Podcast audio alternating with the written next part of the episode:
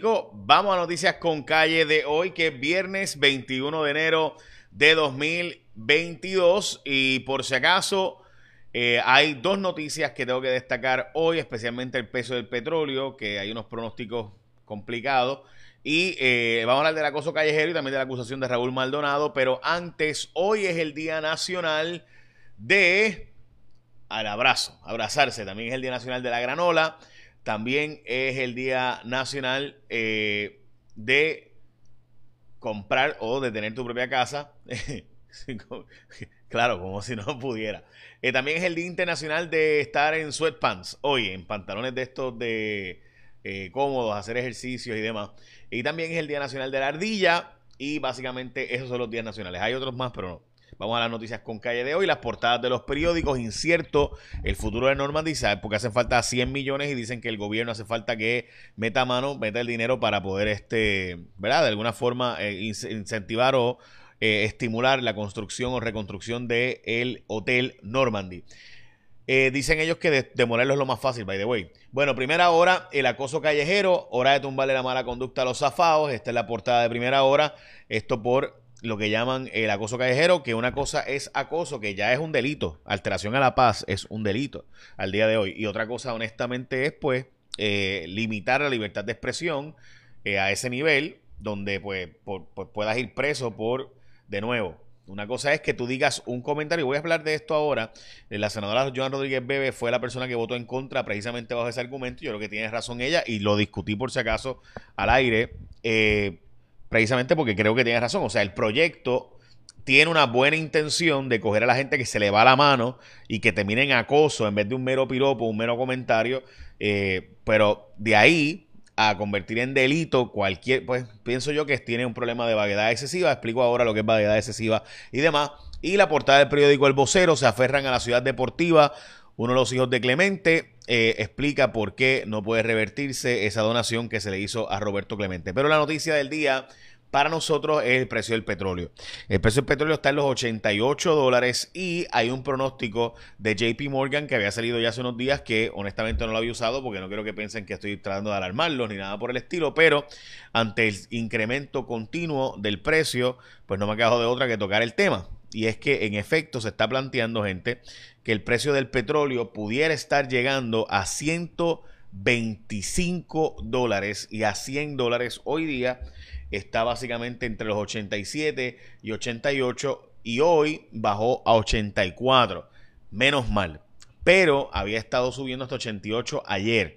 Así que de nuevo, estos son pronósticos de diferentes marcas, entre ellos Barron's y Reuters están publicando diferentes columnistas que plantean esto.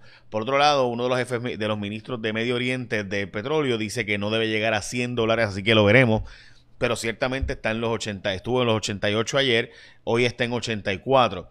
Bueno, hoy también otra información importante, hay 38 muertes reportadas hoy, entre ellas 6 de personas vacunadas con dosis de refuerzo. Eh, básicamente casi todos los que mueren pues tienen enfermedades crónicas, lo sabemos. Diabetes es la más, eh, que, por eso es que hablamos tanto de centro de diabetes, porque todos los días sale información y ustedes saben que hay bastantes datos de por qué la eh, diabetes y la hipertensión, junto con enfermedades cardiovasculares, renales, demencia y obesidad mórbida, son eh, afectan mucho más o se te da los peores síntomas, los peores efectos del COVID le dan a personas que tienen esas comorbilidades. Y esto se ha explicado a la sociedad. Hay un montón de estudios sobre este tema.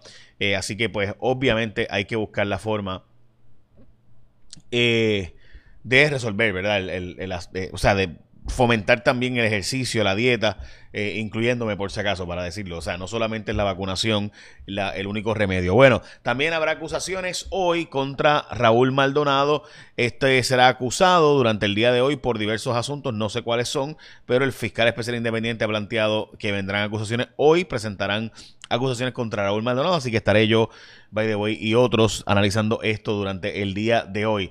La construcción de una planta nuclear que nosotros en Cuarto Poder hace unos seis meses estuvimos, cinco meses estuvimos hablando, finalmente está en vistas públicas, se está investigando sobre este asunto. Eh, de nuevo, tal y como habíamos dicho, había la posibilidad de hacer en la zona de eh, Arecibo y otro en Roosevelt Roads eh, dos eh, reactores pequeños nucleares. Hay gente que plantea que esta es la única solución posible para Puerto Rico ante el cambio de energías renovables. Pues esto también, sí que veremos. Bueno, Eh, el gobernador ha dicho que está a favor de que la prensa no tenga que divulgar sus fuentes. Me parece importante ese apoyo del gobernador. Y hay que explicar, gente, que si usted quiere noticias de periodismo, no solo investigativo, periodismo punto, pues con fuentes es que se hace. O sea, si usted, si la fuente no va a poder hablar con uno, pues no va a haber periodismo. Va a haber mucho, muchas noticias de Anuel AA, muchas noticias de Adamaris López, muchas noticias, ¿verdad?, de boberías, pero cierto entretenimiento, pero no habrá muchas noticias de periodismo porque el periodismo requiere que las fuentes sepan que tú no vas a tirarlos al medio, porque pues obviamente muchas veces son personas que están o participantes o personas que conocen eh, o tienen, ¿verdad?, accesos y demás, y pues o sea, no, no están dispuestos a perder el trabajo, la libertad, etcétera, eh, a ser perseguidos. Así que bueno, eh, ok, reabrieron eh, de nuevo el portal del Yunque con una inversión multimillonaria. No se puede revertir la donación de la ciudad deportiva Roberto Clemente. Han habido varios intentos y no se ha podido hacer. Por otra parte, los, los hermanos Clemente, específicamente Luis Roberto, ha estado hablando de que había un plan para desarrollar la ciudad deportiva Roberto Clemente eh, y con una inversión multimillonaria, pero además de eso establecer allí negocios y demás. Eh, y lo cierto es que pues no se han podido hacer. Eh, porque ha habido un tranque del gobierno, porque el gobierno en, la, en esta ¿verdad? organización tiene eh, dos miembros, la Recreación y Deportes y Turismo, y ambos supuestamente se han estado oponiendo históricamente a el desarrollo de la zona. Bueno, eh, entonces, por si acaso, déjame ver, ok, este, aquí está. Hoy es la juramentación de Eduardo O'Neill como alcalde de Guaynabo. Será juramentado durante el día de hoy a las 9 de la mañana en la Asamblea Municipal. Bueno, el inversionista que es dueño ahora de el Normandy, que recuerdan que era el antes Radisson Normandy, ahora es Ezra Ishai. Este sujeto, que es un ley 22 que vino a Puerto Rico, pues compró con 8.6 millones el Normandy. Eh, la verdad es que aquí ha habido muchos intentos de redesarrollarlo y cuando intentan ver y cuando ven el costo de desarrollo, deciden después no desarrollarlo y lo venden para adelante. Eso es lo que ha pasado en los últimos, yo creo que 12 años que lleva ya cerrado el Normandy, que estuvo cerrado varias veces, o sea, no es la primera vez. Y de hecho, dicen ellos que para arreglarlo hacen falta 100 millones de dólares y han pedido ayuda del gobierno. Así que ya saben. Bueno, eh, Biden convierte en ley eh, medida contra el conflicto de intereses. Esto significa que los contratistas de la Junta de Control Fiscal tendrían que divulgarle al tribunal si tienen algún conflicto de interés.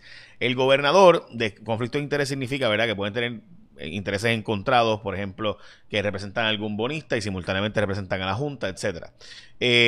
El gobernador descarta una moratoria de construcción en las costas de Puerto Rico, dice que es demasiado amplio y excesivo eh, poner esa moratoria de construcción en nuestras costas eh, que hay que ver caso a caso. Bueno, insiste Juan Maldonado, este es el otro caso, este es el caso no de Raúl Maldonado, Raúl Maldonado hoy, Juan Maldonado fue acusado por el fiscal especial, este es el de las pruebas fatulas aquellas, ¿verdad? Que se compraron bajo el gobierno de Wanda Vázquez o que se intentó comprar con un prepago de 19 millones de dólares. Bueno, pues resulta ser que está impugnando que el fiscal especial es quien lo acusa, en todo caso tendría que acusarlo el Departamento de Justicia, es lo que dice la abogada Mayra López Mulero. Multaron al jefe de turismo, no sé, digo, todavía estaba en turismo allí, por estar vendiendo taquillas, boletos para eh, recaudación de fondos de Ricardo Rosselló en horas laborables.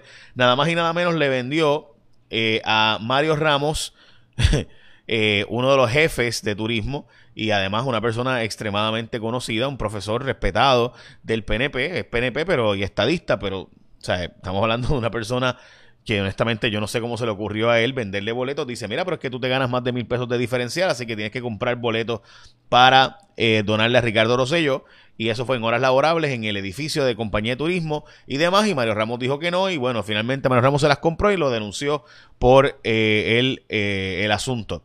Bueno, reclaman declarar la salud como un servicio esencial. Hay 500 trabajadores menos en el centro médico, 500 posiciones vacías en centro médico. Así que los trabajadores de la salud están advirtiendo pues que en efecto el sistema de salud está sumamente débil. Este es el público. En los privados no se publica esta información que Sara se supone que tenga. Bueno, y finalmente, eh, no es cualquier cosa. Hoy en primera hora hacen un despliegue del asunto este del acoso callejero, del piropo indebido y demás. Lo cierto es que hay mucha legislación en casi toda Latinoamérica y en países, diferentes países del mundo sobre esto de prohibir el famoso acoso callejero o los piropos indeseables. Yo entiendo el intento de la medida, yo lo entiendo. Es, o sea, es obvio que hay un problema serio cuando tú ves personas, ¿verdad? Especialmente mujeres, honestamente, eh, caminando o yogueando en la zona de Condado, Viejo San Juan, y pasan estos sujetos sátiros, ¿verdad? Y hacen comentarios, ¿verdad? Y gritos y estos alaridos y demás. Pudiera, ya eso pudiera ser alteración a la paz y eso pudiera ya ser un delito. O sea, no hace falta ponerle acoso callejero. Esto es simplemente ponerle el nombre de acoso callejero. El problema es que, bueno, ¿hasta qué punto es acoso callejero? O sea, es hacer un mero comentario es un acoso callejero, un piropo, un acoso callejero, o, eh, o sea, y ese, por ejemplo, silbarle, es, es un... Eh, es un acoso callejero, o sea, es un delito eso al punto de meter preso a alguien, pues honestamente eh, yo creo que está es un poquito difícil y por tanto esa ley no va a implementarse en la práctica y será una de esas leyes que suenan bien, pero que en la práctica, y de nuevo, habrá sujetos que se le podrá acusar por alteración a la paz o por acoso eh, por eh, eh, hostigamiento, etcétera. Hay otros delitos por los cuales tú pudieras ya acusar a estas personas que se les va la mano y que se les van los comentarios y que se acercan físicamente, por ejemplo, privación de la libertad, agresión, si se atreven a tocarte, sin que tú, porque recuerda que si tú no quieres que te toquen y te tocan, es un delito, o sea, ya eso, ya eso existe como delito. Así que, de nuevo, hay otros delitos, yo no creo que la solución sea este asunto de acoso callejero, no como está escrito, si lo escriben mejor, el proyecto y entonces denuncian, o sea, esto, esto no es changuería, hay gente que de verdad que son unos sátiros, unos acosadores, y yo entiendo el punto, pero como está escrito el texto de la ley, me parece que eh, es excesivamente amplio y va a terminar siendo eh, básicamente declarado como inconstitucional porque las leyes por el asunto, ¿verdad? Por el derecho constitucional tienen que ser eh, lo que llaman tailor down, narrow down, o sea, tienen que ser específicas, no eh, especialmente cuando hay un derecho a libertad de expresión. Así que eh, usted tiene que saber que para tipificar algo como delito tiene que ser bien específico, no puede ser como está escrito. Eh, esa es mi opinión, ¿verdad? Por si acaso. así que, este, nada, por si acaso, la única senadora que votó en contra de esto fue Joan Rodríguez Bebe, la proponente de este proyecto es la senadora Ana Irma Rivera Lacén y básicamente tuvo todos los votos de todas las delegaciones, excepto por eh, Joan Rodríguez Bebe. Bueno, básicamente esas son noticias con calle de hoy. Échame la bendición, tengan un día productivo. Los espero para el, asunto eh, de la acusación de Raúl Maldonado. Échame la bendición, buen día.